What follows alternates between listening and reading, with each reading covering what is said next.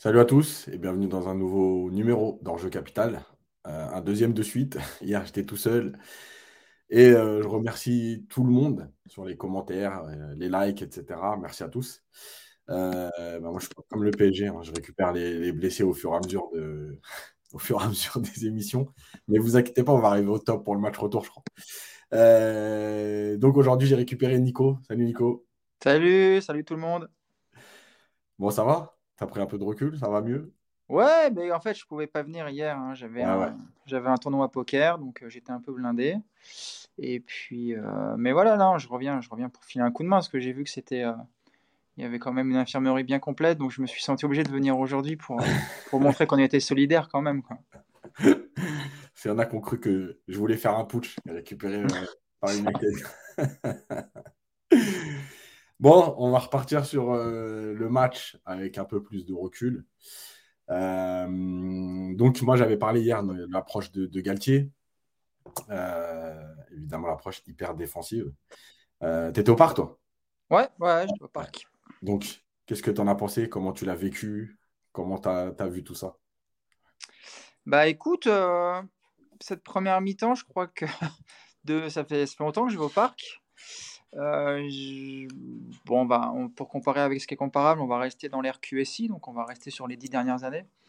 J'avais jamais vu le PSG aborder un match de Ligue des Champions dans- avec aussi peu d'ambition, quoi. C'est sur le papier, le 4-4-2 à plat, il peut avoir des vertus intéressantes, mais c'est vrai que la composition de départ, avec les, profils installés dans les couloirs et, et les deux axiaux devant, c'était complètement fou. Et euh, après, j'en ai eu pour mon, pour mon argent, parce que du coup, la première mi-temps, j'étais côté but de Donnarumma, donc on a, on a vu le ballon devant nous pendant 45 minutes. Ça, c'était plutôt sympa, tu vois. Mais après, ouais, après, ça fait de la peine. La vérité, ça m'a fait de la peine plus qu'autre chose, parce que j'entends, j'ai lu des commentaires de personnes qui expliquaient que c'était un mal pour un bien, que finalement, c'était pas bête, mais, euh, mais enfin voilà, moi, le, un PSG qui joue comme un club de, de district contre une, euh, contre une Ligue 1 ou une Ligue 2 en Coupe de France, ça me paraît fou, quoi. Donc, euh, donc assez, euh, assez, euh, assez attristé par la première mi-temps.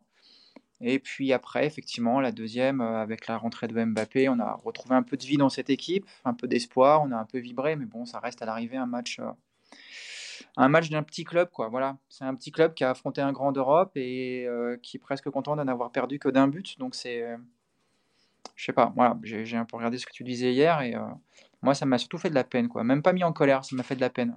Ouais, parce qu'en plus, maintenant, euh, on pourra plus se plaindre des équipes de Ligue 1 qui viennent mettre le but. Alors, elles le mettent plus, mais s'il y en a qui viennent le mettre, on sera très très mal placé pour, euh, pour donner des leçons. Et c'est vrai que moi aussi, j'ai été. Enfin, comme je disais, hein, j'ai déjà vu le PSG dominer, mais j'ai jamais vu le PSG aborder un match avec l'idée complète d'être dominé à ce point. Et comme tu dis, c'est vrai que. Oui, c'est énervant et c'est vrai que ça fait presque de, de la peine, quoi. De, de, Bah, c'est surtout que- c'est même pas la, la tournure du match en fait qui fait. Ça arrive des fois, comme Mm. tu dis, tu, tu commences un match, il y a plus fort que toi, tu es privé de ballon, tu es en souffrance. On en a vu des matchs contre City notamment, ça arrive souvent des matchs comme ça. Mais tu as, une ambition dans le jeu, tu as une explosivité à la récupération du ballon, tu as une, une agressivité dans les duels. Enfin, tu, tu sens que tu étais là quand même pour, euh, pour inverser la tendance et que tu n'acceptes pas cette fatalité. Là, c'était une première mi-temps où on s'était dit, voilà, pendant une mi-temps, de toute façon, on n'a on pas les armes pour faire quoi que ce soit. Donc, euh, on va faire une mi-temps euh, tant bien que mal. Et puis, euh, l'objectif, c'est d'attendre Mbappé à l'heure de jeu. Et d'ici là, bah, on n'a rien à proposer, on proposera rien. Et puis, et puis c'est comme ça. Moi, c'est ça qui m'a qui m'a gêné. Et puis, encore une fois, la compo d'équipe de, de, de Galtier, elle n'est pas bonne. Quoi, parce que Mm. tu veux bétonner, tu penses que tu vas pas avoir le ballon, mais tu dois mettre en place quand même deux, trois trucs pour faire un minimum de mal à l'adversaire, ou ne serait-ce qu'au moins les, les inquiéter sur certains aspects. Là, il y a, tu, tu- tu n'as rien sur ta compo d'équipe et sur ce que tu fais pendant 45 minutes qui peut poser un problème à- au Bayern. Et à l'arrivée, c'est même, euh, c'est même, c'est même une bonne chose pour Paris que ce soit un petit Bayern, parce que Mm. le Bayern qui mettait des rousses à tout le monde il y a 2-3 ans, euh, notamment euh, quand ils en passaient 8 au, au Barça, ce Bayern-là face au PSG mardi soir, ça aurait pu être une, une vraie boucherie. Donc, euh, donc voilà, c'était vraiment, euh, vraiment tristoun. Mais tu vois, il y a, Alim et, euh, et Denap qui disent à peu près la même chose. C'est énervant, mais Galtier a eu raison. Au vu des performances récentes, il a été pragmatique. Et il y a Alim qui dit euh, c'est de la soumission totale, mais ils ne peuvent pas faire autre chose. S'ils sortent, ils en prendront trois ou quatre. Et moi, le truc, c'est que, tu me diras ce que tu en penses, mais moi, je pense que le, vrai problème, c'est pas de se dire on va d'abord défendre bien parce que euh, euh, bah, effectivement on est, on est dans une mauvaise passe. C'est vraiment l'idée de dire pratiquement, comme tu as dit, les profils choisis, en gros, on va pas sortir en fait. on n'a rien à proposer d'autre. et c'est là la petite différence. C'est-à-dire oui, tu as le droit de te dire bon, on n'est vraiment pas bien et on va se mettre en deux lignes de 4 pour déjà être plus compact et plus solide. Mais de toute façon, tes profils, euh, amener le fait d'avance que tu n'allais rien proposer. Et je crois que c'est ça le vrai problème. Bah, oui, bien sûr que c'est un problème parce que tu envoies un mauvais message à l'adversaire, à savoir, il n'y a, rien il a pas danger. Il n'y a pas de mm. danger. On, a, on peut s'installer tranquillement, on peut dérouler le football, et puis de toute façon, en face, ils n'ont pas de, ils ont aucune arme pour nous faire mal. C'est ça qui est gênant. Euh, sur le comportement défensif de la première mi-temps, franchement, c'est, bon. C'est vraiment mm. bien ce qu'ils ont fait par rapport en comparaison à ce qu'on avait vu les derniers, ces derniers temps de ce point de vue-là, la première mi-temps, elle est intéressante parce que tu as, as, un bloc équipe qui est vraiment pour le coup assez cohérent, tu as des joueurs qui coulissent bien, euh, individuellement ils se battent, un mec comme Solaire fait une très bonne mi-temps défensive, mais, moi ce qui me gêne encore une fois, c'est que même si la période elle est difficile, même s'il y a des blessés, même si tu restes sur deux, deux, défaites en arrivant contre le Bayern, tu peux pas te présenter en étant le PSG, un potentiel vainqueur de Ligue des Champions avec cette approche de match, parce que c'est... En fait, on a renoncé pendant cette première mi-temps à, poser le moindre problème à l'adversaire. Et c'est mm. quand même la base du football, de poser des problèmes à l'adversaire. Et alors, je suis assez critique avec un, avec un joueur comme euh, Ikitike, par exemple, mais toi, typiquement, son profil de gamin euh, capable au moins de courir et de, de faire reculer le bloc du Bayern euh, sur 15-20 mètres sur des longs ballons, ne serait-ce que ça, ça aurait peut-être été un peu plus judicieux, parce que là, tu as des joueurs de couloir qui ne sont pas à leur poste, qui ne sont pas capables de performer, de, de, de percuter sur les, dans les couloirs. C'est pas Danilo et Verratti qui vont te ressortir le ballon sur 60 mètres. Et puis tu as Messi et Neymar qui, on l'a vu au du parc, c'était assez flagrant. Euh, s'ils attendaient le ballon devant, ils n'étaient jamais servis, donc obligés de redescendre très bas. Et euh, c'est vrai que cette première mi-temps, en fait, moi j'ai pas compris l'approche tactique de Galtier. Si c'est juste effectivement euh, ne pas prendre de but, bon bah écoute, dans ce cas-là, il fallait même en rajouter deux derrière, tu. Tu jouais en 5-5, tu t'emmerdais même pas à mettre Messi et Neymar, quoi. Tu balançais des longs ballons vers le poteau de corner, et puis tu cherchais des touches, quoi. Enfin, c'était j'ai pas trop compris ce qu'il attendait de la première mi-temps. À part juste, comme tu dis, euh, comme le dit certains, euh, faire le dos rond, attendre. Mais c'était vraiment. Euh, du parc, la souffrance, quoi. La souffrance absolue, quoi. En plus, au milieu de Chinois et de, Péruviens, si tu veux. la première mi-temps était mémorable. Hein. Bon, salut tout le monde qui, qui, sont tous ceux qui sont sur le chat, comme d'habitude. merci à tous. juste un truc, tu vois, par rapport à tout ce qu'on dit, et je pense qu'il y a aussi ce premier problème, c'est le message, tu as parlé du message, euh, c'est la perception du message et même l'accord avec ce message de l'équipe, parce que je vais mettre certaines déclarations, et notamment Ramos et Danilo, euh, où Ramos dit, euh, bon, déjà il parle de caractère, et je trouve qu'il en a montré lui sur le match, parce que effectivement il était mieux en bloc bas, parce qu'il avait pas la gestion de la profondeur. à gérer. Mais surtout, il a montré du caractère, je trouve, avec le ballon dans ses sorties de balle. Il a essayé d'apporter quelque chose deux, trois fois en poussant. Mais surtout, il dit en première mi-temps, on a joué trop bas, on était trop défensif. Euh, c'était un match difficile, compliqué. Je suis déçu pour les supporters. Il faudra qu'on ait plus de caractère au retour et plus de verticalité. Euh, et je trouve sa déclaration intéressante parce que, bon, déjà, par rapport à son parcours et son passé en Ligue des Champions, euh, je pense qu'il est, plus, il est, légitime. Mais surtout, ça montre quand même, enfin, moi, c'est comme ça que je le perçois, peut-être la différence entre ce que voulaient les joueurs ou certains joueurs et ce qu'ils pensaient faire et, ce que Galtier a demandé Je sais pas. Ça me paraît. Tu sais, c'est un petit peu le problème de ce PSG depuis quelques mois maintenant, c'est que on ne sait pas trop en fait où ça va. Parce que la, première mi-temps, en fait, c'est, un résumé parfait de ce qu'on a vu depuis mois de, depuis mi-septembre.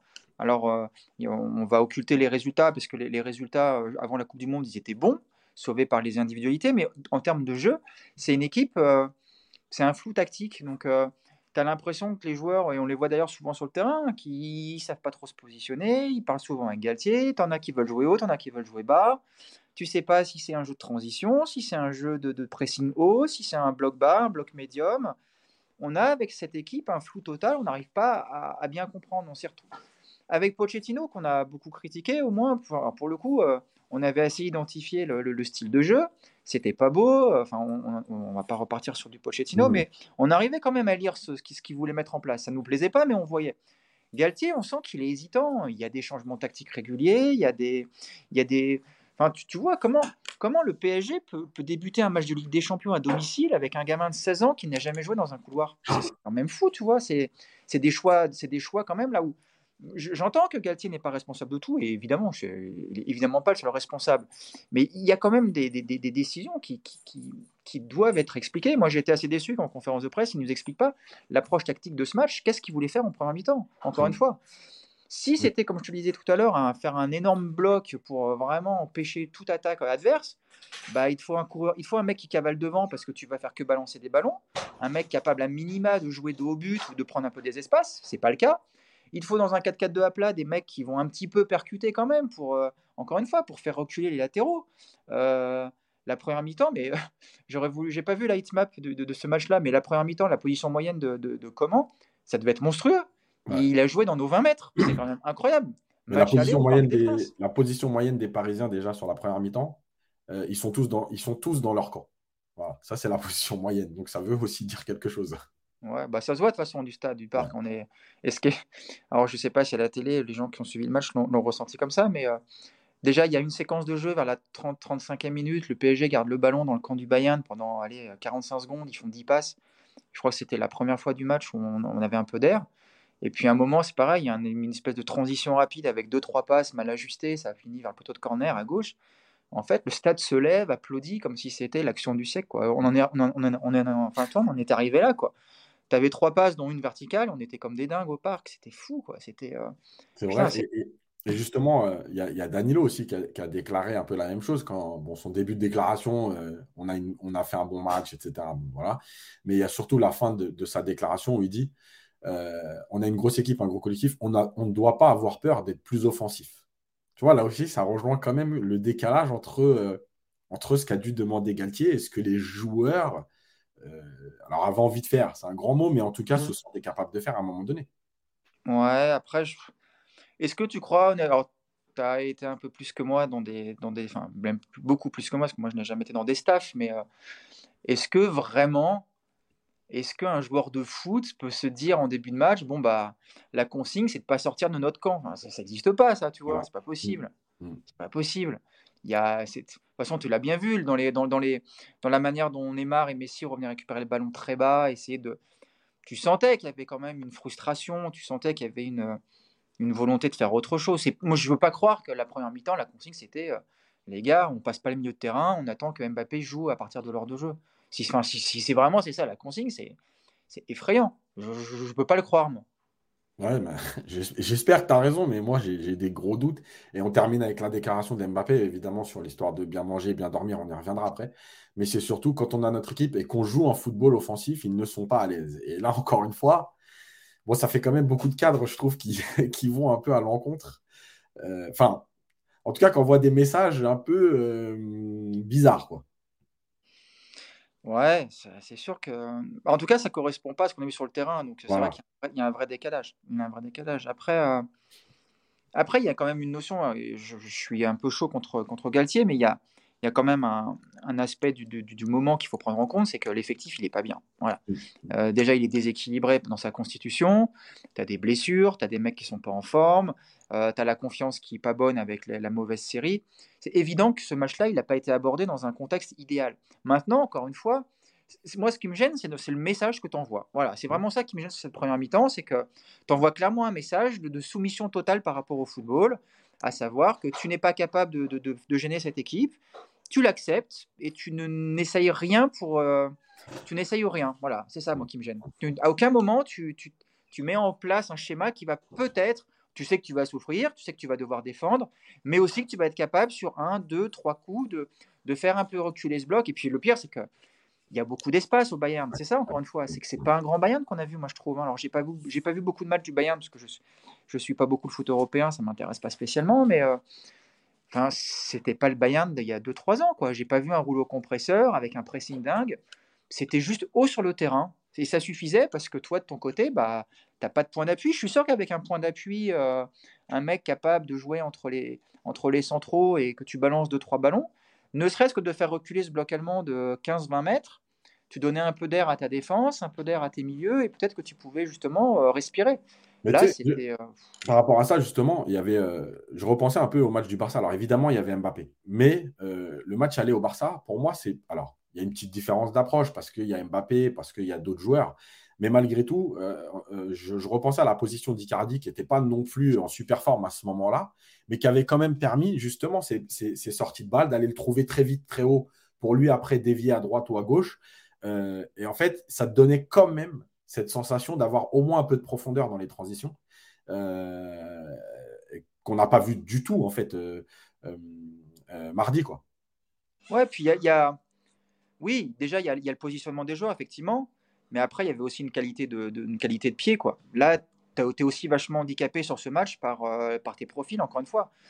Zahir Emery, avec tout le, tout le potentiel qu'il présente, tu sentais quand même que là, il a, il a découvert le très haut niveau et que ça a été mm. quand même assez compliqué pour lui. Alors en plus, tu l'aides pas dans ce rôle sur un, sur un mm. côté.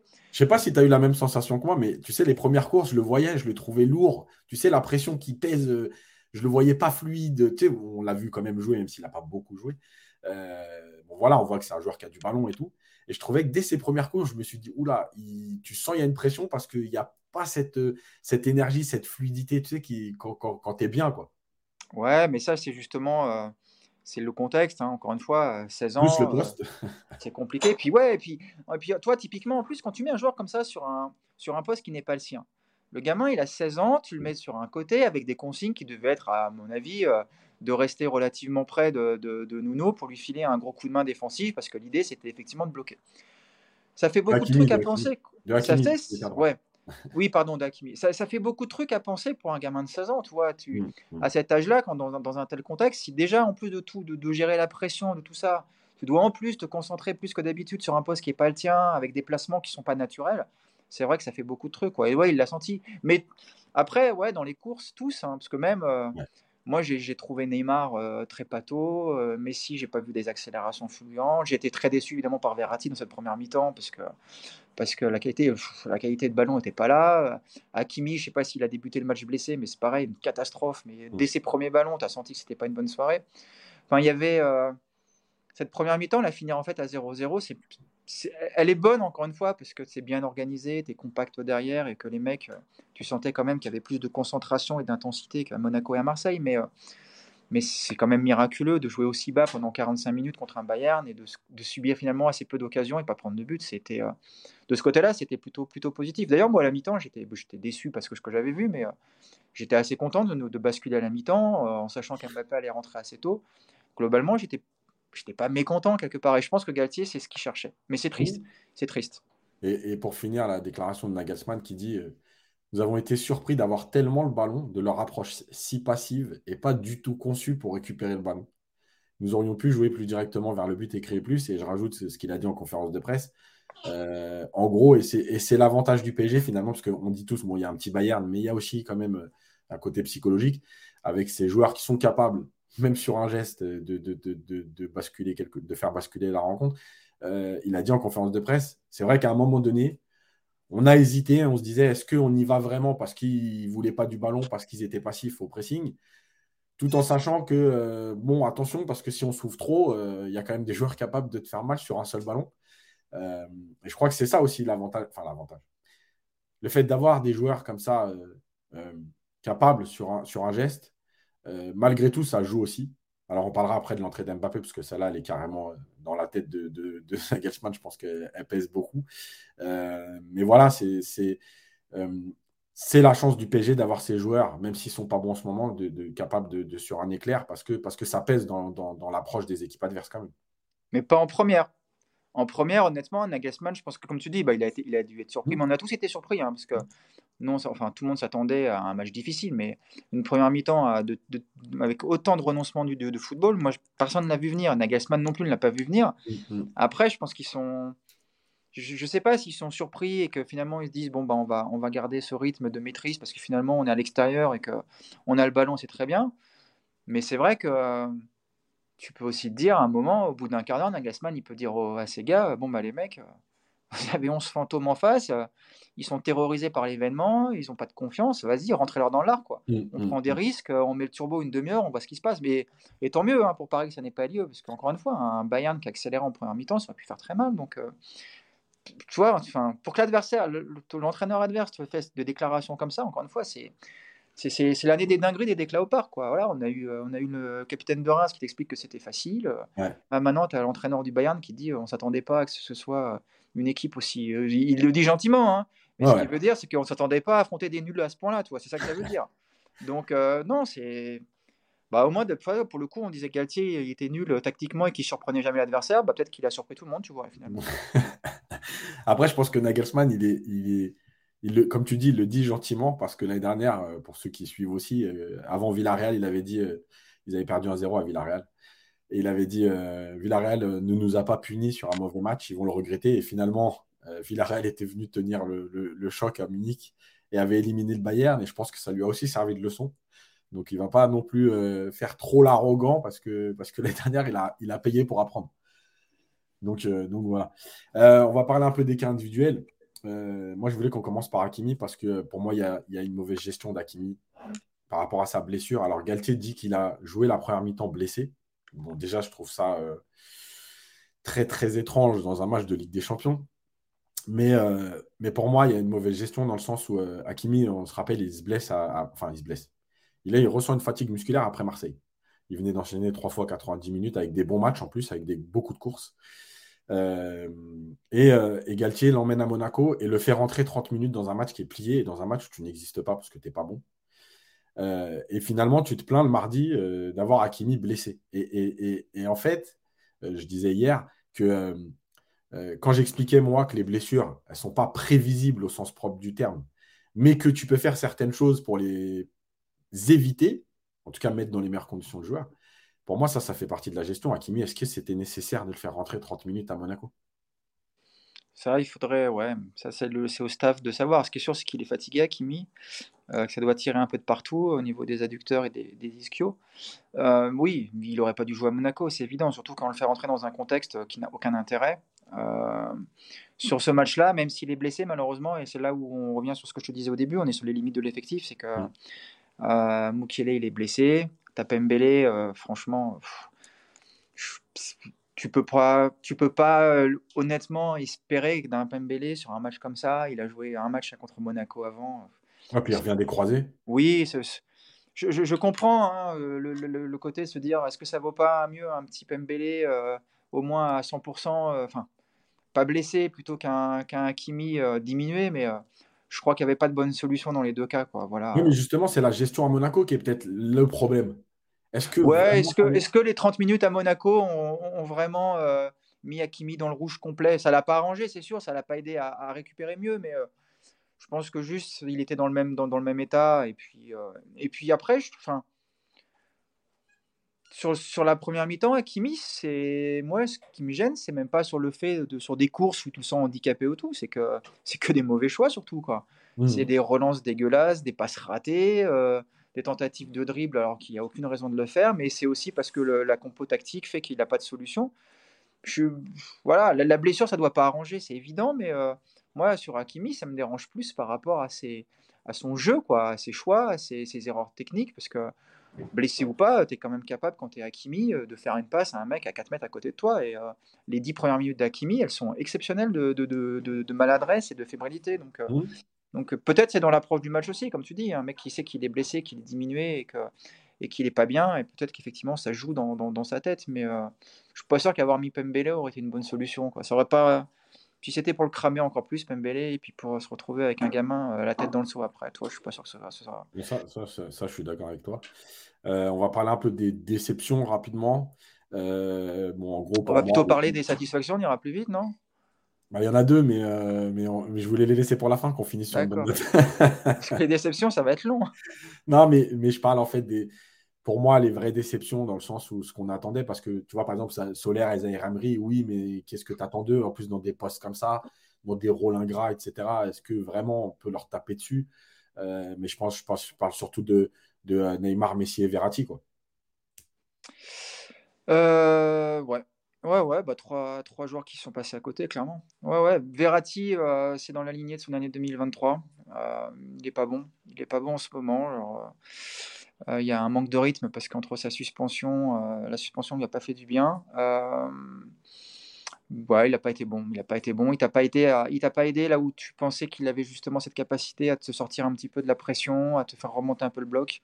Mais bon, moi, il m'a déçu, mais encore une fois, à recontextualiser en première mi-temps, notamment dans, dans, un, dans, un, cadre tactique qui est vraiment très compliqué, je pense, pour tous les joueurs. Euh, après Messi et Neymar, bah, c'est pareil. La première, la première mi-temps, c'est difficile de les juger parce qu'ils sont envoyés au feu tout seuls. Mmh. Qu'est-ce que tu veux? Tu as, deux joueurs qui ne sont pas des joueurs de profondeur et des joueurs d'appui, et tu leur demandes justement de soit prendre la profondeur, soit de jouer en appui. Donc, euh, évidemment que tu peux pas balancer des ballons sur Messi. Euh, évidemment que Neymar, c'est pareil. Ils ont essayé en décrochant, mais voilà, quand tu fais décrocher, c'est-à-dire que derrière, c'est pareil, tu n'as pas de point d'appui devant. De toute façon, un football sans profondeur, aujourd'hui, on est en 2023, ça faisait combien de décennies qu'on n'avait pas vu ça quoi? Une équipe sans aucune profondeur, c'est mmh, juste pas mmh. possible, ça n'existe plus aujourd'hui, ça. Donc, euh, Messi et Neymar, en première mi-temps, j'ai même pas envie de les accabler, moi, ils m'ont pas, ils m'ont pas déçu parce que j'attendais rien d'eux. Sur la première mi-temps, non, mais toi, sur la première mi-temps, qu'est-ce que tu peux attendre d'eux? Si, tu peux être déçu du coup franc de Messi à la 45e, qui n'arrive pas à cadrer. Après, Neymar. Justement, bah là-dessus, là-dessus, c'est intéressant ce que tu dis parce qu'il y a un autre coup franc. Il y a un coup franc que pour moi, il est pour Neymar. Et je trouve que Neymar, il est tellement dans la soumission à Messi. Il laisse tout, maintenant, il laisse tous les coups francs. C'est-à-dire soit pour un droitier ou un gaucher. Euh, et Neymar, il en a quand même, au début de saison, euh, euh, il en a tiré, je crois qu'il en, il en met un au début de saison. bon, il a quand même une vraie qualité là-dessus. est-ce que est-ce que c'est normal que Neymar laisse tous les coups francs à Messi ça? Ah, c'est son pote, je, je te dis. Non, après, après Messi, il tire mieux les coups francs que Neymar. Ça, je, je, vous pouvez me, on peut débattre. il y a des je pense que Messi est un meilleur. Par contre, c'est vrai qu'il y a des positions où il y a des fois où c'est comme c'est dingue. Après, il y a, il y a, toi, il y a un message là de, de, de, Crocodile qui dit Neymar, il a couru, il a pressé. Oui, c'est vrai, il a couru, il a pressé mmh. Neymar en première mi-temps. Mais c'est pas ce qu'on lui demande de, dans un contexte comme ça. Euh, à un moment, il y a une séquence qui d'ailleurs qui a tourné sur les réseaux sociaux. On le voit pendant 20, 20, 20 secondes, il fait un sprint tout seul. Il va presser le gardien, après il va à gauche, il revient dans l'axe, il part à droite, il finit euh, le nez dans l'herbe. Ouais, c'est bien, c'est joli, c'est beau, ça montre qu'il en veut mais ça sert à rien. Tu vois, c'est pas ça que tu lui demandes. Euh, Neymar, tu lui demandes d'être dans un bloc, de faire remonter avec lui le bloc et de presser ensemble. Ça, c'est de l'esbrouf, tu vois. Alors, quand, je sais que tu n'aimes pas quand je dis qu'il fait de la air défense parce que euh, tu trouves que c'est trop dur, mais là, typiquement, c'est de la communication, tu vois, pour moi, ce qu'il a fait sur ce, sur ce genre de séquence. C'était pas bon, tu vois. Alors oui, il a couru. Il a couru, mais si à côté le regardait, mais c'est pas bon. Et c'est pas que de la faute de Neymar pour le coup. C'est encore une fois, c'est que ton organisation tactique, elle ressemble à rien. C'est n'importe quoi. Tu as un mec qui tourne. As un mec qui court tout seul 25 euh, mètres devant les autres pendant 20 secondes. Les autres, ils avancent pas d'un mètre. Les autres, ils regardent, il n'y en a pas un qui monte en plus. C'est ça le pire. À un moment, je me suis dit, bon, bah, il va les emmener avec lui, mais même pas. Il n'y en a pas un qui suit. Donc, tu vois, ça sert à rien de faire ça. Et là, pour le coup, c'est pas de sa faute à lui, à Neymar, même si ce qu'il fait est inutile, mais euh, voilà, tactiquement, c'est quand même dramatique. C'est mmh. dramatique. Et la, dernière chose sur Verratti, parce que moi, tout le monde sait ici que moi j'apprécie Verratti, euh, il y a un truc qui m'énerve vraiment en dehors de ses prestations, euh, c'est que, est-ce que tu, lui aussi, il est dans la recherche permanente de Messi Et je trouve qu'il respecte de moins en moins le jeu. Neymar? Non, non, Verratti. Ah, Verratti? Ouais. Ouais. Après, il y a ce débat, et, je veux bien entendre ce débat de dire que le problème, c'est pas les offensives dans cette équipe, c'est les milieux qui sont pas au niveau. C'est un débat, je trouve, qui est assez intéressant. Mais euh, la limite, je trouve, des gens qui, défendent cette idée, c'est qu'il y a plein d'équipes qui pratiquent un très beau football et qui ont des joueurs moyens. Euh, sans, faire non, mais sans leur faire offense. On va prendre une équipe comme Lorient. Lorient est une équipe qui pratique un beau football. Est-ce que les milieux de Lorient sont moins bons que les milieux du PSG. Je suis quand même, toi, il y a un moment, il faut quand même être. Euh, on peut cracher sur Solaire, sur Ruiz, on peut leur dire tout ce qu'on veut. C'est quand même des mecs qui ont joué dans des grands clubs, qui ont joué dans leur sélection. Mmh. Tu as quand même des joueurs de ballon dans cette équipe. Tu as quand même de quoi faire une animation un peu plus, euh, un peu plus, euh, un peu plus sympa, tu vois. Donc, Verratti, il est, il, est, dans ce débat-là, moi, je trouve, parce que j'entends dire Ouais, mais Verratti, il est tout seul au milieu, il peut rien faire d'autre, à part aller chercher Messi, il n'y a, rien sur le terrain. Mais euh, moi, je suis pas d'accord avec ça. Quoi. Moi, je suis pas d'accord. Je pense qu'il y a, il y a moyen de faire jouer des joueurs comme ça d'un très bon football, sauf que encore une fois, il y a, il y a une vraie, euh, il y a un vrai déficit tactique dans cette équipe. Euh, et là, on, là, pour le coup, Galtier est, est, responsable pour moi en, premier lieu, et, et, après la structure de l'équipe et de, l'effectif arrive, mais mais non, il y a de quoi jouer, il y a de quoi jouer. Et c'est vrai que Verratti, il est en bah, son année 2023 est vraiment pas bonne hein, pour mm. l'instant. Et c'est vrai que aujourd'hui, Verratti a le ballon et c'est Messi. c'est ça. C'est comme tu l'as dit, c'est Messi en priorité. Si je trouve pas Messi, je regarde où est Neymar.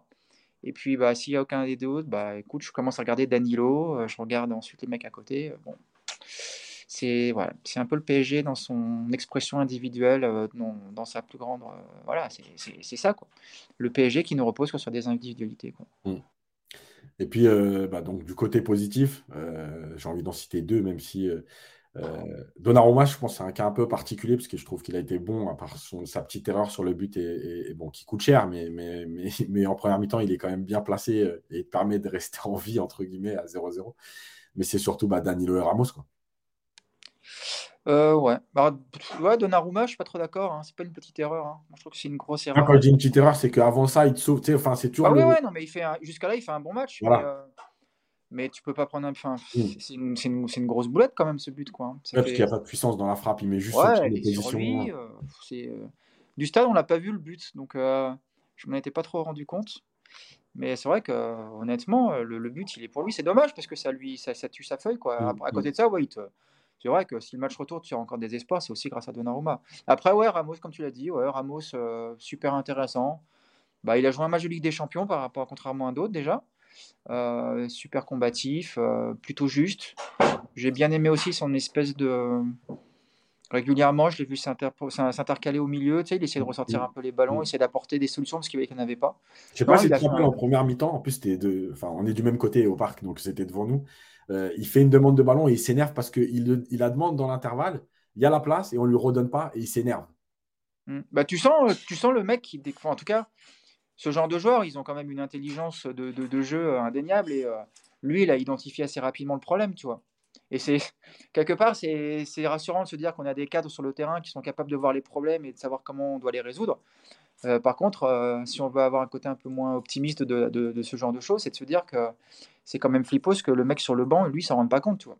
Donc, euh, mais ouais, Ramos, il te fait du bien en première mi-temps. Il te fait, il, fait un peu ce qu'on attend depuis le début euh, de son arrivée, je trouve. Quoi. Il, il rameute les mecs, il met un état d'esprit combatif, puis il joue juste surtout. Donc, euh, ouais, c'est intéressant. Danilo, un peu dans le même genre. Hein. Danilo, mm.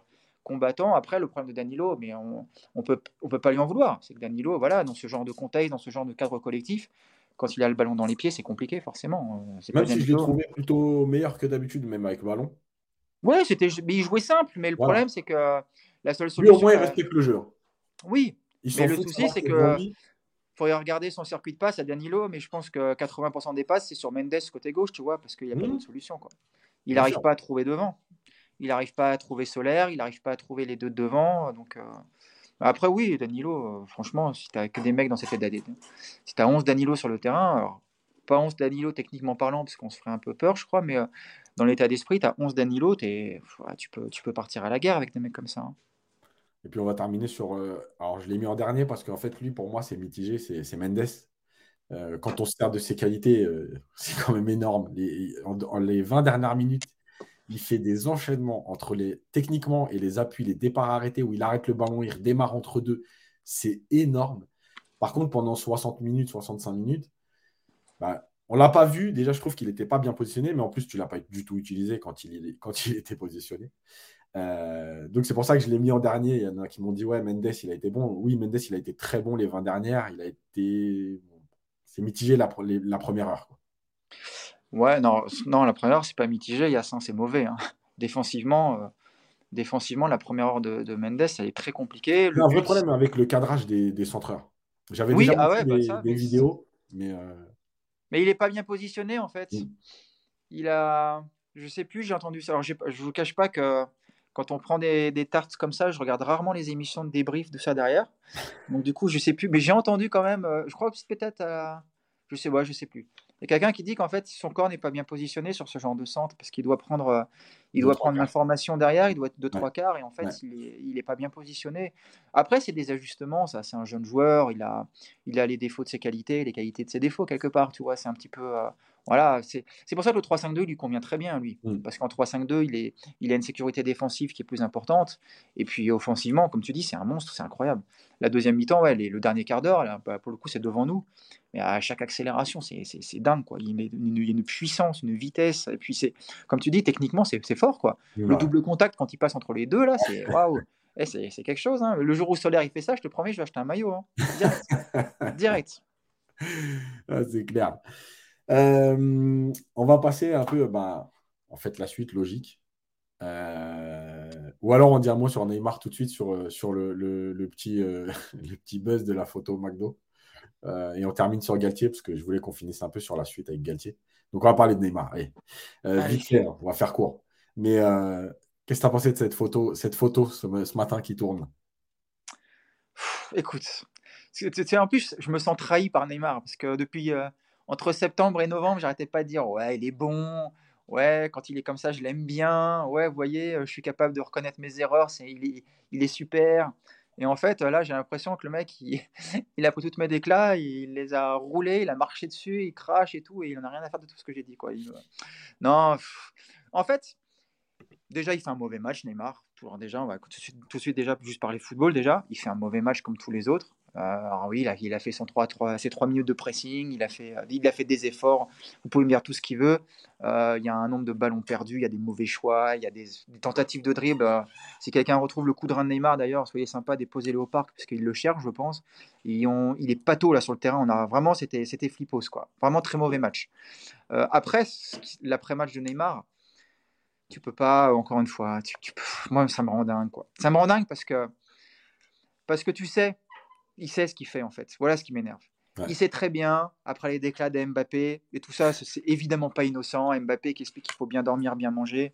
Le mec, le lendemain, il te met une photo à minuit au McDo. Quoi. Évidemment que c'est de la provoque.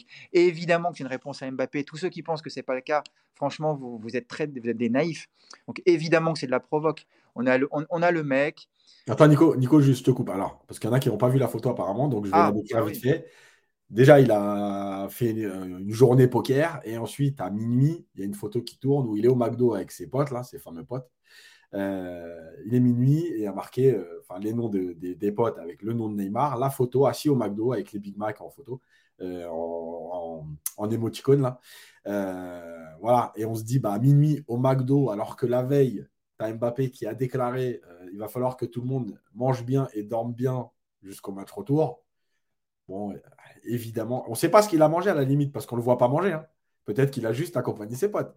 Mais une salade, ouais. photo, comme tu dis, c'est provocation maximale. C'est-à-dire, ok, tu veux, tu veux parler, mais moi, je m'en fous en fait de ce que tu dis. Je suis au McDo, il est minuit.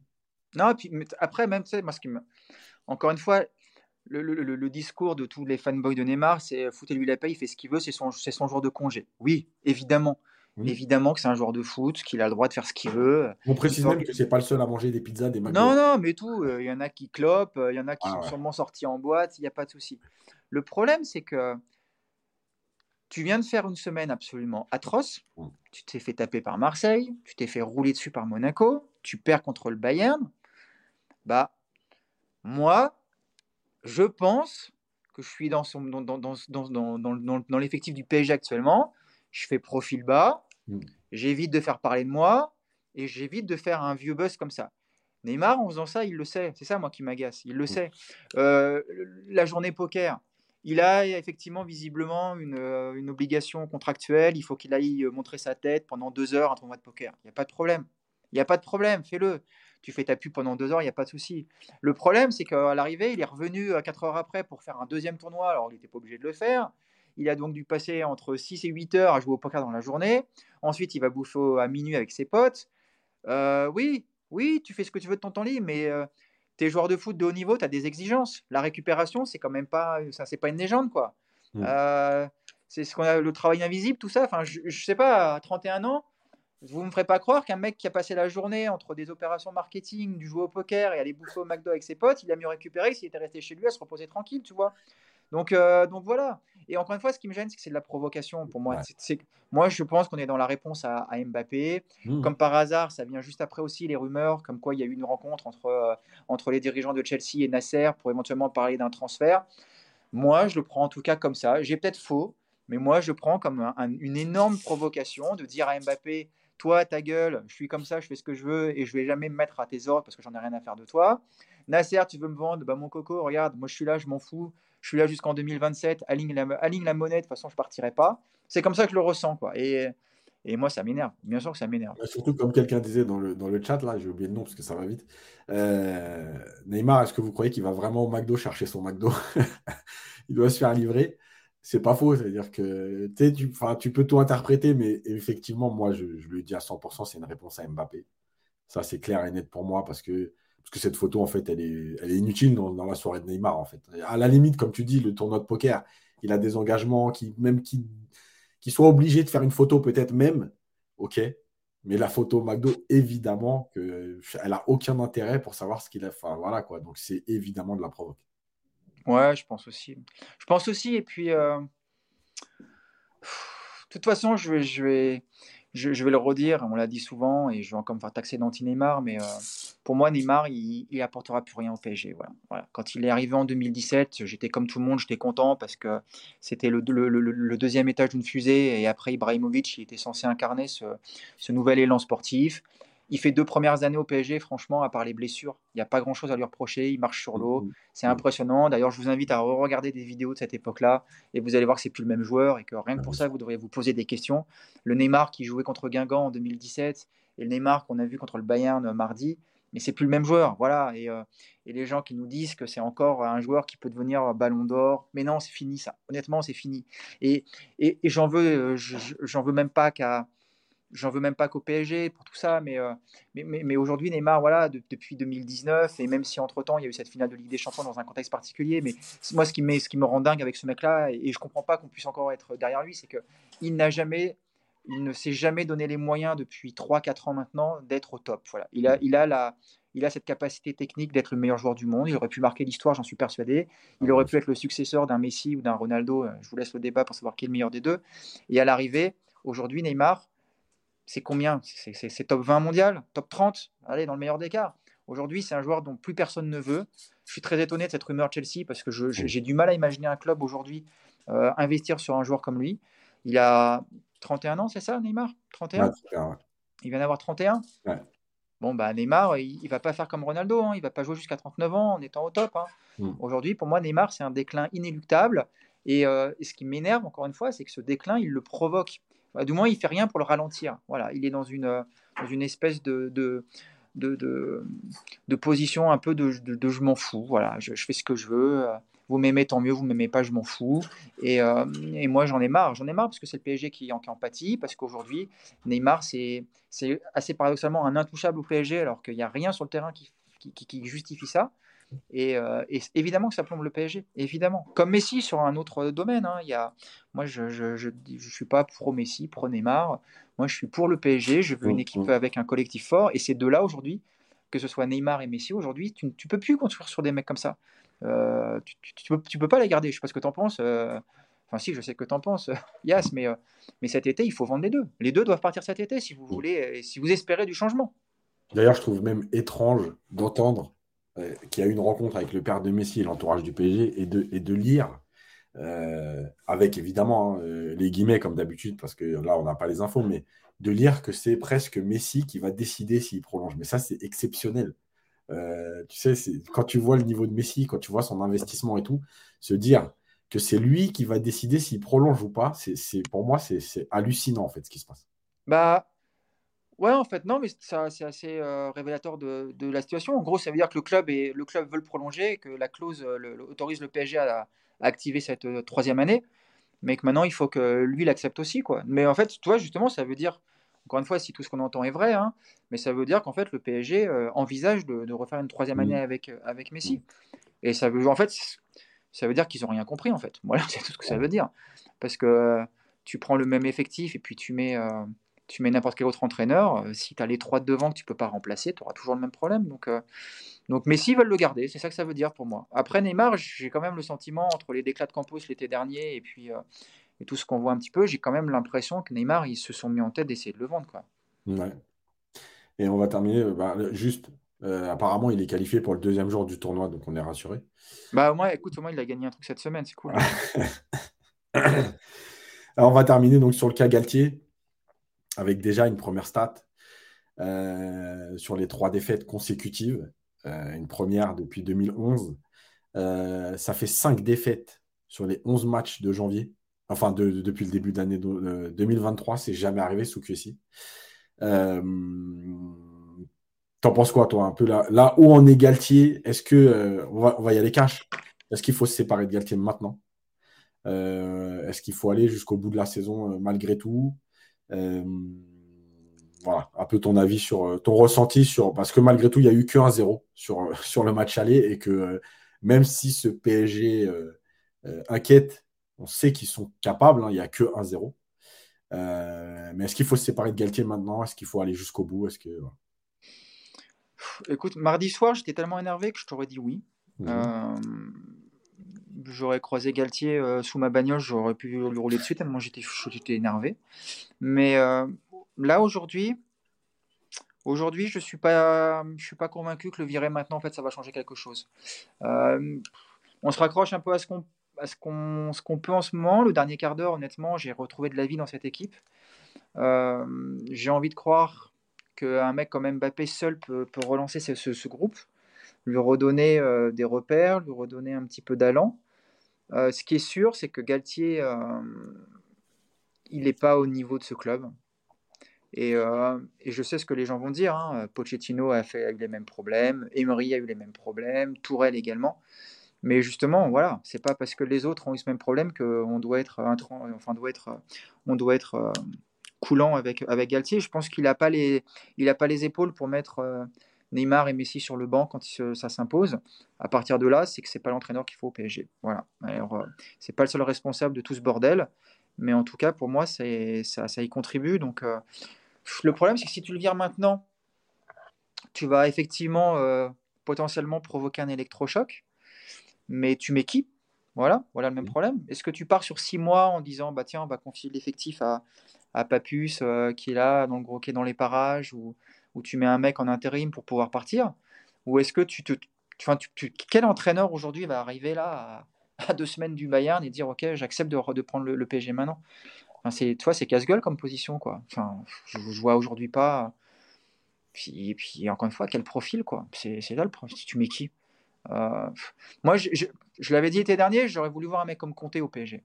Non pas que j'aime Comté et que Je, le déteste, mais euh, un mec comme Comté au PSG, tu vois. Dans la bagarre. Oui, puis tu vois, oh. tu vas, là, on va savoir une bonne fois pour toutes. Si Conte, au bout de 4 mois, euh, il fait jouer Messi 90 minutes d'un match où il marche et il se passe rien, tu te dis, bon, bah, en fait, c'est fini, c'est mort. Mm, mm. Allez, on, on attend qu'ils prennent leur retraite les deux.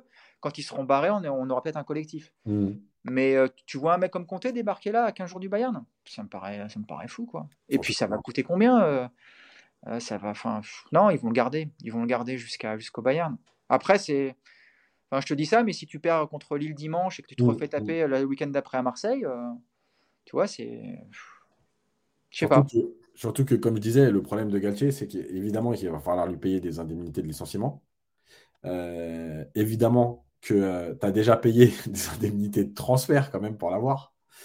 ça commence à faire une somme un peu, un peu élevée, rondelette, comme diraient certains cet été, pour, pour Galtier.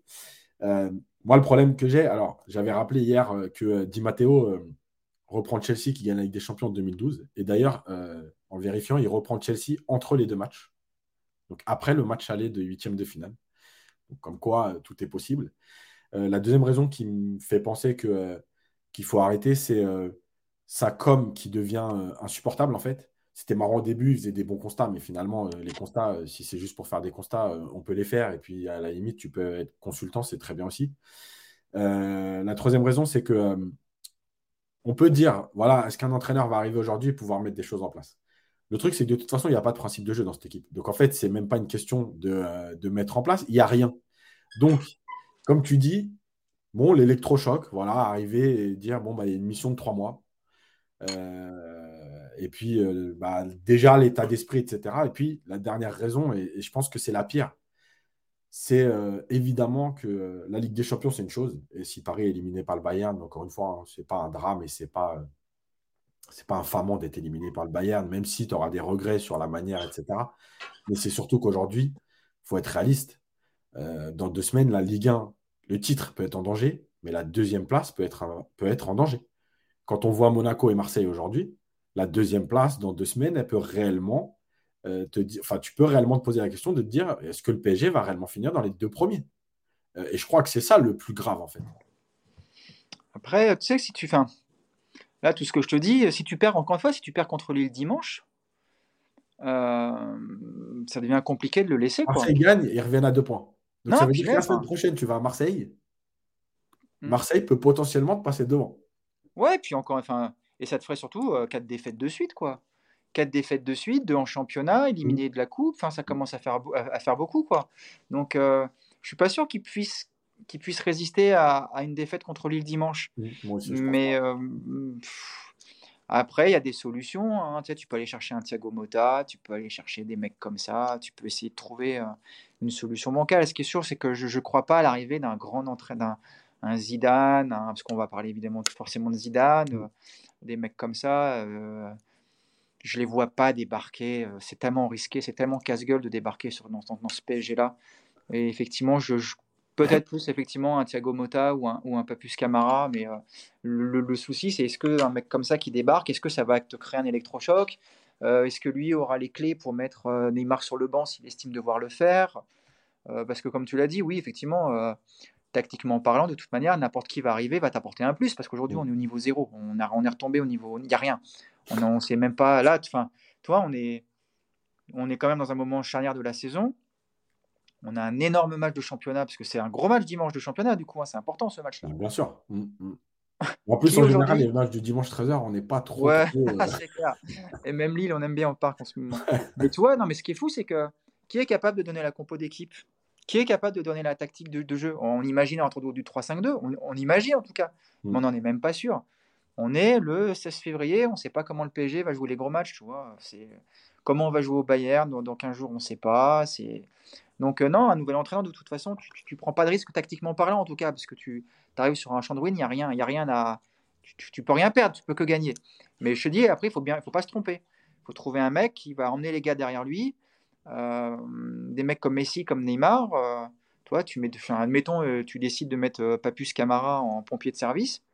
Je suis pas sûr que Papus Camara il soit capable d'emmener derrière lui des mecs comme Messi, tu vois. Ça me fait un mmh. peu peur, moi, ça. Hein. Ouais, après, au point où on en est.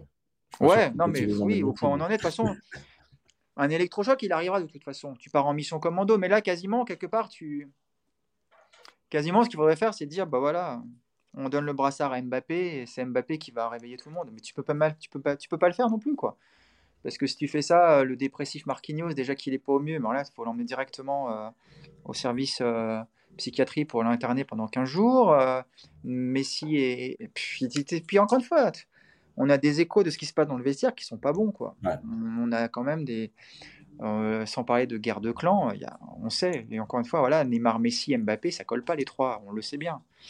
Et puis bah, dans toutes les fratries, quand on est trois, euh, généralement c'est deux contre un. Donc je vous laisse, mmh. euh, je vous laisse tirer la conclusion vous-même de savoir euh, qui est à deux contre le troisième. Donc ça peut imploser quoi. Moi c'est ça un peu qui me fait peur. Plus que pour l'instant plus que le niveau de Marseille ou de Monaco, c'est j'ai peur que ce vestiaire il, il, implose vraiment quoi. Que ça se passe mal, qu'il qu'il y a un qui, un mec comme Mbappé qui se lâche vraiment. là tu sens qu'il est encore dans une espèce de politique de discours de de rassembler, on est unis, tu as vu tous les messages, on est unis, on est unis, ouais, c'est super, on est unis, mais imagine Mbappé qui te lâche une bombe, bah, de dire j'en ai ras-le-bol de jouer avec des mecs qui cavalent pas ou qui sont pas professionnels. Imagine comme ça, ça part dans tous les sens. Quoi. Et ça peut, hein, franchement, ça peut. Bah, comme on avait prévu le, fin février ou le 8 mars, euh, effectivement, il peut y avoir une explosion de tout ça parce que, parce que je le redis, hein, Paris aujourd'hui pas à l'abri de, déjà de pu être leader du championnat euh, dans trois semaines, euh, même un peu avant. Euh, et l'élimination en Ligue des Champions, comme tu dis, Mbappé, je pense qu'en plus, lui, il est euh, et dans la com, mais aussi dans, euh, dans le combat, parce que quand on a vu hein, ce qu'il a déjà déclaré, même en équipe de France sur la Fédé, à un moment donné, il ne va pas se cacher. Et comme tu dis, si, si ça va jusque-là, euh, ça, ça, ça, peut, enfin, la fin de saison, elle peut être catastrophique euh, sur tous les plans. Parce que, parce que tu as des joueurs qui sont. Une équipe qui est aujourd'hui à la merci de. Voilà, tu n'as pas les 12 points. Tu vois, on peut comparer à Tourelle, mais Tourelle, après United, évidemment, qui a, laissé aller et qui a des résultats qui sont catastrophiques, mais à l'époque, tu as, 15 points d'avance. Donc, bon, à part une catastrophe hein, mondiale, c'était pas possible d'être rattrapé. Là, tu n'en as que 5 et peut-être que dimanche, tu n'en as que 2. Donc là, vraiment, c'est compliqué. Euh, j'ai vu une question là, euh, on parlait de, Sacramento. Euh, je voulais en dire un mot aussi parce que on a beaucoup parlé de lui en, avant-saison dans le staff de Galtier. j'ai pas forcément d'infos sur Sacramento. Juste une chose qui est, intéressante sur lui, c'est que c'est un mec qui a eu beaucoup de conflits dans les clubs où il est passé avec les joueurs, notamment à Tottenham et à la Roma. Ça s'est souvent mal fini. Et il y a surtout une chose avec Sacramento, et, c'est là, moi, je pense qu'il y a aussi un problème de, staff. Euh, je te demanderai un mot sur Campos aussi après, derrière, parce que j'ai une petite idée. Euh, Sacramento, il euh, faut savoir qu'il rêve d'être numéro un. et justement, est-ce que dans sa tête, se dire que bah, maintenant, je vais peut-être pas tout faire pour aider Galtier, parce que s'il saute, c'est peut-être moi qui vais prendre la suite jusqu'à la fin de la saison, parce qu'il est dans les petits papiers de Campos. Voilà, peut-être que c'est aussi un problème par rapport à, son travail à lui. J'ai pas d'infos encore une fois. Mais moi, je le sens bien comme ça parce que c'est un mec qui, depuis, il a quitté la Roma parce qu'il rêvait qu'on l'appelle en numéro 1. Euh, voilà, c'est aussi compliqué. Et pour terminer là-dessus, justement, je voulais ton avis. Est-ce que tu n'as pas l'impression aussi que Campos, parce que Campos, on ne l'entend pas, on ne le voit pas, euh, à part le fait de dire euh, après Monaco, on a entendu l'altercation avec Neymar et dire, et c'est pas le moment de parler, on va travailler. Bon, déjà, il aurait mieux fait de travailler au mois de janvier sur le mercato, apparemment. Mais est-ce que tu n'as pas l'impression que tout doucement, lui aussi, il se dit bon, je crois que je vais peut-être pas trop défendre Galtier parce que là, on n'est pas bien? Mais alors, déjà, je vais le redire, je vous l'avais dit la dernière fois. Campos, déjà, on a le directeur sportif qui travaille à mi-temps chez nous parce qu'il travaille le, reste de, la journée. Je on rappelle, Nico, qu'il n'est pas salarié au PSG. Il n'est pas salarié. Mais déjà, rien que ça, déjà, c'est un problème. Déjà, évidemment que Campos, c'est un problème. Après, pour juger Campos, ce euh, c'est pas encore le moment de faire le bilan de, de, de, ces mercatos, parce qu'on va attendre la fin de la saison. Mm. Mais euh, son, avenir, il est lié à Campos pour moi. Ils sont arrivés à deux, ils sont arrivés comme un tandem. Il a voulu, c'est lui qui a voulu Galtier coûte que coûte. Si Galtier échoue, Campos a échoué aussi, tu mm. vois. Donc, euh, en plus, il a même pas démissionné, comme tu dis. De toute façon, il est même pas au club. Donc, mm. pour lui, il peut partir facilement. Mais euh, si, on arrive au point où effectivement où il commence à se, à se à prendre du recul par rapport à Galtier, parce qu'il se rend compte que Galtier est complètement à la rue et qu'il essaie de, sauver sa tête, bah, c'est encore pire, j'ai envie de te dire. J'ai envie de dire. Leonardo, on l'a critiqué, mais par exemple, on, sait très bien que même s'il avait fait de la com, hein, euh, Leonardo, dans un moment comme ça, il serait intervenu. On l'aurait entendu. Mais comme Nasser, comme, comme enfin, Nasser, il est, tu vois, soit tu parles jamais, Mmh. Soit tu parles dans les moments importants. Mmh. Euh, Nasser, lui, il parle euh, au mois de septembre pour nous expliquer qu'on a des grandes ambitions, on est content de l'effectif et que la Ligue des Champions, finalement, c'est plus la priorité parce que c'est compliqué, mais on, espère quand même. Et puis il parle au mois de juin pour expliquer que voilà, on a retenu les erreurs, la récré est terminée, maintenant ça va changer. Voilà, il fait ses deux interviews annuelles. tu vois, un mec comme un mec comme Nasser hier, ça enfin, mardi, ça se justifie qu'il sorte dans la presse. Quoi. Ça se Même après Marseille, j'ai envie de te dire. Même après. Marseille, il aurait dû prendre la parole, Nasser. Il aurait dû taper sur le point en disant voilà, ce que j'ai vu, c'est une honte. C'est inacceptable ce que j'ai vu. On ne peut pas se comporter comme ça quand on est au PSG. Là, il y a Monaco et le Bayern. Il y a intérêt à ce que ça se réveille parce que sinon, ça va commencer à gueuler. Campos, pareil, il aurait dû parler après Marseille. Ils n'ont même pas fait de débrief le lendemain du match. Mm. Ils n'ont pas voulu ils n'ont pas voulu dédramatiser. Non, mais tu te rends compte? Tu te rends compte de ça? Imagine Non, mais c'est quand même dingue. C'est fou. Donc, euh, Campos, il est, il est à la rue, mais il est. J'ai envie de te dire, il est un peu à l'image de ce que, de le PSG. C'est que c'est un mec qui arrivé avec euh, une étiquette. On a beaucoup espéré de lui. Le gars, euh, huit mois après, je suis même sûr, tu n'en veux même pas à Cachan pour gérer la politique sportive de ton club. Et pourtant, Campos, on en a tous rêvé un moment.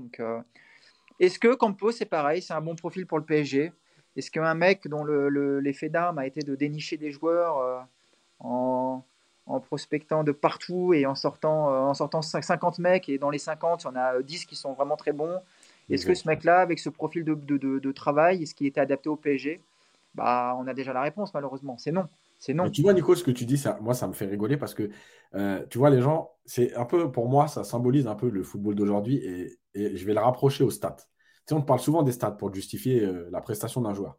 Euh, d'ailleurs, là, hier, après, après, après mon podcast solo, il y a deux, trois mecs qui sont venus me dire Ouais, regarde les stats de Messi sur le match et arrête de dire qu'il n'a pas été bon, tu connais rien au foot, etc. Bah pour moi, en fait, ça rejoint ça, ce que fait Campos, c'est-à-dire que oui, on nous a survendu, et c'est vrai, c'était une réussite, les six joueurs qu'il a pris pour, je vais exagérer, mais 2 millions et qu'il a revendu 80, mais on a oublié les 35 joueurs qu'il a pris et qui ont disparu de la circulation. Euh, tu vois, c'est toujours pareil, on te vend ce qu'on a envie de te vendre, et là, on l'a un peu fait passer pour le mec qui réussit tout, mais on oublie qu'à Monaco, il y avait 70 joueurs sous contrat. Tu vois? C'est pour ça que, de toute façon, c'est pas le même travail euh, d'être euh, directeur sportif de Lille et directeur sportif du PSG. Et ça, euh, on, en a nos conscience. Tu as, une exigence de qualité, tu as une, un impératif de vitesse également. Il y a quelqu'un qui le dit, on est trop pressé. Mais oui, mais c'est normal d'être trop pressé. On va pas laisser Galtier et Campos pendant trois ans partir sur un cycle long. C'est impossible dans un club comme Paris. Ça, tu peux le faire éventuellement sur des clubs pas dire moyen parce que c'est, ce serait une insulte par rapport à leur truc, mais toi, des clubs comme un club comme par exemple, on va prendre l'Ajax par exemple, un club qui est une, mmh référence en termes de, de, formation de joueurs et de, justement de sortir des mecs comme ça. Un club comme l'Ajax peut se permettre pendant 2-3 ans d'être un peu moins bien, mais savoir qu'au bout du compte, ça va déboucher sur une génération. Euh, tu peux pas faire ça à Paris, voilà, il faut l'accepter. Tu ne peux pas faire ça à Paris, comme tu peux pas le faire au Real, comme tu peux pas le faire à City aujourd'hui. Enfin, tu as des clubs qui ont quand même des exigences de résultats. Et Campos, on attendait de lui effectivement qu'il trouve des, bons joueurs, qu'il trouve un ou deux jeunes, c'était très bien. Et je pense que Vitinha, typiquement, c'est une bonne euh, c'est une bonne pioche. Je pense que ce sera un très, un très bon joueur. Après, voilà, tu as aussi le contre-exemple. Hein. On a mis près de 40 millions sur Ekitike, les amis. 40 millions. Aujourd'hui, euh, tu peux me dire ça, euh, tu peux tourner le machin sous, sous de, tous les angles. C'est une erreur, c'est un mauvais choix parce que ces 40 millions-là, ils auraient dû être investis autrement. Ça va, ça, va piquer cet été quand on va commencer à payer les traites à Reims. Hein, ça va, il va falloir commencer à sortir l'argent. Et typiquement, voilà, parce que tu peux te planter sur des clubs comme à Lille, sur des, tu, l'as dit, Yacine, tu peux prendre 30 mecs et dans les 30, il n'y en, a que, en a que 5 qui vont être bons.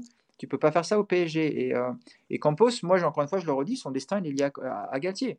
Si tu dois virer Galtier dans deux mois ou même ce dimanche parce que tu as raté, eh ben, il faut aussi sceller l'avenir de, de, Campos. Pour moi, ils sont, ils sont complètement liés, c'est un tandem.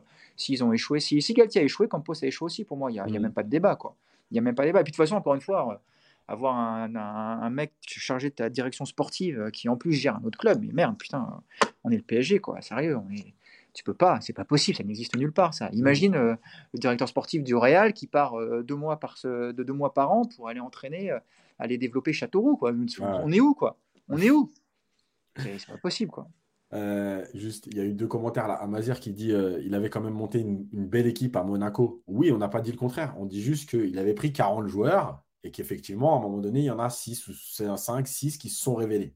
déjà. Euh, il y a euh, David Antil qui dit enterrez pas Ekitike. Alors, encore une fois, on n'enterre personne. C'est juste dire par rapport au prix du joueur avec son passé, etc. On peut quand même se dire que le prix est un peu élevé pour ce qu'il avait fait. Je rappelle quand même que quand on achète un joueur, on achète des années de contrat, on achète aussi un passé de joueur.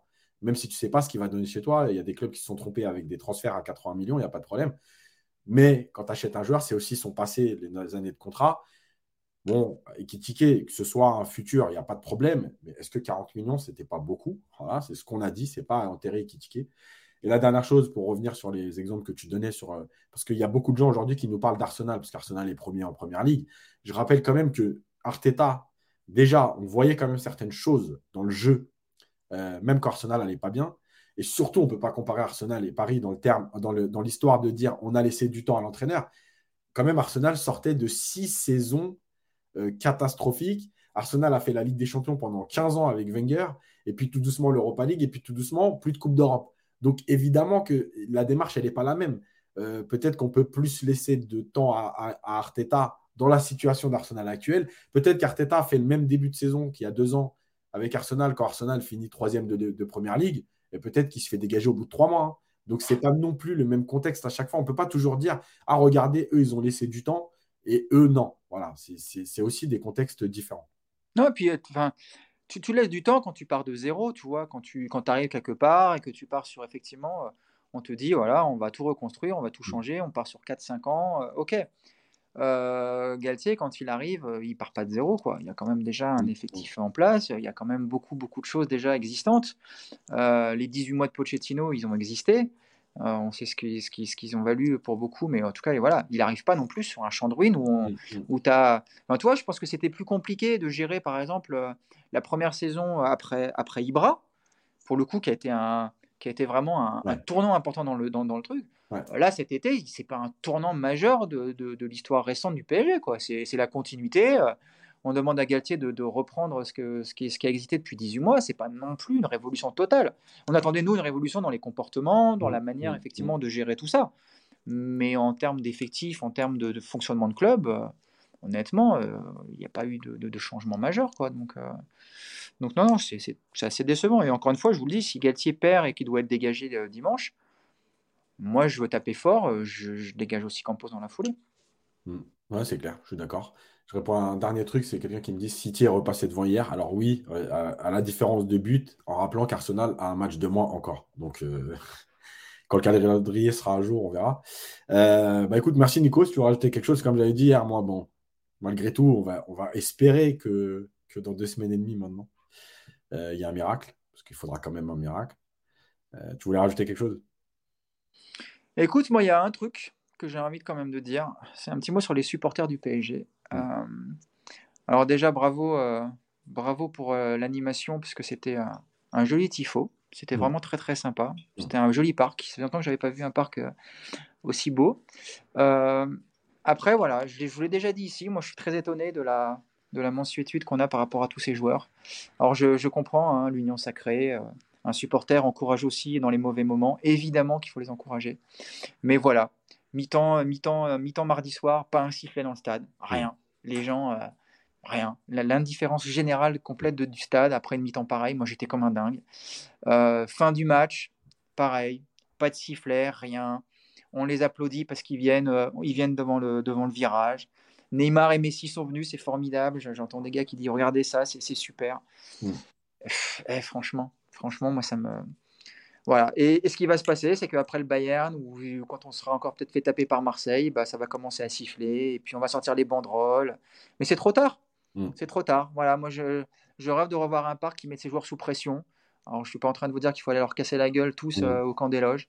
Mais voilà, un mec, quand il fait une mi-temps, comme la mi-temps qu'on a vue, franchement, mais c'est une bronca qui doit les accompagner hmm. autour du vestiaire. Et ça veut dire que les joueurs n'ont pas été bons, que Galtier n'a pas été bon, tout le monde en fait. Ouais, je te rejoins là-dessus parce que tu sais, les gens, euh, enfin certains, prennent souvent les sifflets. Ouais, vous sifflez votre équipe. Non, en fait, le, sifflet, c'est aussi un message de dire on n'est pas content de ce qu'on a vu. Euh, réveillez-vous, en fait. C'est pas tout le temps dire euh, les sifflets, ça veut dire dégager, on veut plus de vous, vous êtes de la merde. Non, les sifflets, c'est dire non, vous pouvez pas nous proposer ça. et on n'est pas content. Donc réveillez-vous. Et des fois, ça alerte aussi les joueurs en se disant tiens, ouais, ok, il y a 0-0, mais, mais quand même, là, si ça siffle, c'est qu'il y a quelque chose et même le coach, comme tu dis. Euh, mm. Et c'est vrai que là maintenant, et bon, on le voit déjà en championnat, euh, il n'y a plus de sifflet. Et, moi, c'est vrai que nous, on a connu aussi une période au parc où le PSG était pourtant brillant et sur la scène européenne et en championnat, euh, où il y a eu des matchs où ça sifflait à la mi-temps. vraiment, ça sifflait. Quoi. Et c'est vrai que moi aussi, des fois, j'avoue que j'ai du mal avec ça parce que parce que c'est dur. quoi. C'est dur de, de, dire que tu as l'impression qu'il faut toujours être complaisant maintenant. Voilà, faut, faut dire oui à tout. Ils sont là, on doit être content. Il faut les soutenir, il faut les soutenir. Bon, voilà, comme je dis toujours avec l'exemple des enfants, euh, ton fils, tu lui dis, il te ramène à 3 sur 20, tu lui dis pas toujours bravo. Bon, ok, c'est bien, bravo, tu as fait un effort. Non, à un moment donné, ça va pas, ça va pas. Mmh, ça, euh, c'est. ça fait partie quelque part aussi de, du, confort dans lequel les joueurs aujourd'hui se sentent. C'est mmh, que mmh. Ils ont une direction qui, qui, qui, est à genoux devant eux. Ils ont un entraîneur qui ne prend pas de décision parce qu'on ne peut pas toucher au statut. Et puis, tu as un public qui, qui, qui, est content. Et, ce discours de dire, mais rappelez-vous, euh, avant, vous aviez euh, les Liasser, les trucs comme ça, mmh, c'était mmh. nul, vous avez joué le maintien. Mmh. Oui, on n'oublie pas. Et on est très content d'avoir des grands joueurs au PSG. Mais euh, moi, je ne paye pas une place au parc pour aller juste voir Messi et acheter son maillot. quoi. Moi, je paye une place au parc pour voir des mecs qui cavalent, qui se battent qui défendent les couleurs et qui, qui, quittent le terrain avec une victoire, une défaite, mais en ayant donné. quoi. Et là, il, y a une remarque, il y a une remarque de la pointe qui est intéressante, c'est oui, mais aujourd'hui, c'est des capricieux. Tu les siffles, tu les perds. Il n'a pas tort, mais, euh, mais en même temps, tant pis. mais même, déjà, il y a deux choses. Il y a effectivement les joueurs, quand tu, siffles les mecs, après ils boutent pendant six mois. Et puis même, mais même dans la tribune, encore une fois. Euh, moi, j'ai eu quelques mots de temps en temps pendant ce match parce que j'étais un peu énervé. Donc, euh, bah, comme vous devant votre canapé, j'imagine, hein, euh, ça insulte comme il faut. Mais en fait, quand tu lances une insulte, tu as les Chinois qui se retournent en rigolant. Tu as des mecs qui te prennent en photo parce qu'on dirait que tu es un extraterrestre. As, limite, tu, surveilles qu'il n'y ait pas de steward qui viennent te chercher parce que tu es en train de foutre le. Enfin, toi, c'est. ce qui est devenu le, parc en tribune autre que dans le virage, honnêtement, ça fait de la peine, quoi. Ça mm. fait de la peine parce que c'est entre les touristes et puis les mecs présents qui sont complètement blasés et qui n'ont plus aucune exigence avec ce club et avec ses joueurs. Mm. Moi, je me reconnais plus là-dedans, hein, je te le dis clairement. Hein. Je vais de moins en moins au parc et je, sais pourquoi, ça, ça m'énerve, tout m'énerve. Ça m'énerve, les tribunes m'énervent, le terrain m'énerve, euh, je, euh, je parle même pas de euh, la buvette qui m'a énervé aussi quand j'ai dû sortir la carte bleue. Tout m'énerve dans ce stade en ce moment. Et euh, d'ailleurs, j'ai récupéré des popcorns gratuits. Si quelqu'un les veut, je, peux les donner. Il faut les aller chercher à Versailles. Mais non, mais c'est c'est une expérience qui ne ressemble plus avec le PSG que, moi j'ai connu quand j'étais jeune. L'expérience, moi j'allais au parc avec mon père. Bah, chaque jour, enfin, c'était, il y avait de l'excitation, il y avait de l'ambiance, mmh, mmh. la tribune vivait. Enfin, il y avait une expérience qui aujourd'hui c'est L'expérience PSG aujourd'hui, Parc des Princes, si tu aimes le PSG, je pense qu'il vaut mieux aller te faire les parcages visiteurs parce que honnêtement, les, de ce côté-là, ils sont, ils sont très forts, il y a une vraie ambiance. Mais le parc aujourd'hui, euh, c'est dur de le défendre hein, quand tu te fais chambrer par les Marseillais. Euh, honnêtement, les mecs, il y a l'expérience Parc des Princes. tu dis parcage visiteur, c'est quand ils vont à l'extérieur. Hein. Ouais, ouais, excusez-moi, oui, oui, les, parcages en, en, déplacement, voilà. Aujourd'hui, tu veux vibrer PSG quand tu as connu le grand PSG, le grand parc, va te faire des déplacements européens. C'est vrai qu'à l'extérieur, on rappelle, hein, ils, mettent l'ambiance et ils sont même souvent filmés par les supporters euh, adverses en disant Regardez, euh, le parcage, c'est énorme. Et partout, hein, à Dortmund, ils ont mis le feu euh, dans, tous les grands stades. Et après, tu as tout le temps les mecs qui te disent. Et aujourd'hui, honnêtement, je vous le dis, vous êtes supporter du PSG, vous n'avez pas eu la chance de connaître le Grand Parc des Princes des années 90. Ben, offrez-vous un déplacement avec en, européen à l'extérieur, vous allez voir ce que c'est qu'une belle ambiance, vous allez vibrer. Là, c'est dur. Hein. en fait, ce qui est terrible, c'est quoi là Les latérales aujourd'hui au PSG, c'est devenu la tribune de presse. C'est la même ambiance. c'est ça, sans, les petits fours. C'est exactement ça. Nous, on doit payer 17 balles pour le cheese et la bière, tu vois. C'est la seule truc. Alors toi, tu as du gratos. Mais euh, non, non, c'est l'expérience Parc des Princes, elle est devenue vraiment. Euh, elle est devenue très particulière très particulière. Et au début, je m'amusais de voir les Chinois, les, les, Espagnols, les machins. Je trouvais ça drôle au début. en fait, c'est d'une tristesse. C'est d'une tristesse incroyable. Ok, Nico, merci. Je réponds à deux trucs vite fait. Les podcasts audio, ils sont toujours disponibles. Il n'y a que celui d'hier, je ne l'avais pas mis parce que j'ai eu beaucoup de travail après, mais il est en ligne. Euh, mais on les met toujours sur les plateformes Deezer, Apple Podcast, etc. Euh, et l'autre truc, il y avait une question sur Hakimi. Alors apparemment, Hakimi s'est tombé. il, est déjà forfait pour Lille ça annonce qu'il sera normalement prêt pour euh, le déplacement à Marseille dans 10 jours. Je rappelle qu'il n'y a pas de match cette semaine. Donc, voilà, les nouvelles sur Hakimi, pour l'instant, on n'en a pas plus.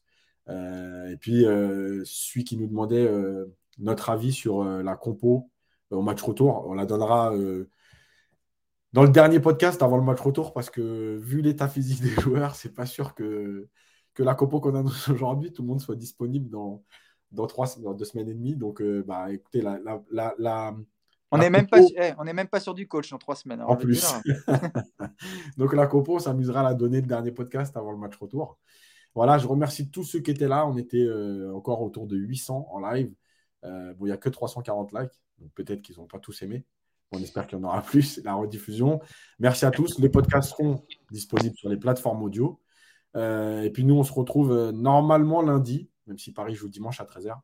Euh, normalement lundi. Et oui, dernière question. Oui, il y aura, je suis en train de préparer une minute coach sur, euh, sur le Bayern parce qu'il y a quand même des choses. il y a quand même de l'espoir. On va, montrer les choses qui n'ont pas marché, mais il y a quand même de l'espoir sur cette équipe du Bayern. Face à cette équipe du Bayern. Voilà, merci à tous. Merci Nico. Bah de rien, je vais aller au McDo parce qu'il y a un code promo là. Tu tapes Neymar et tu as 10%. Donc allez-y tous, profitez. Jusqu'au bout. Hein. Jusqu'au bout, ouais. Allez, merci à tous. Bonne fin de semaine et à bientôt. Ciao. Salut.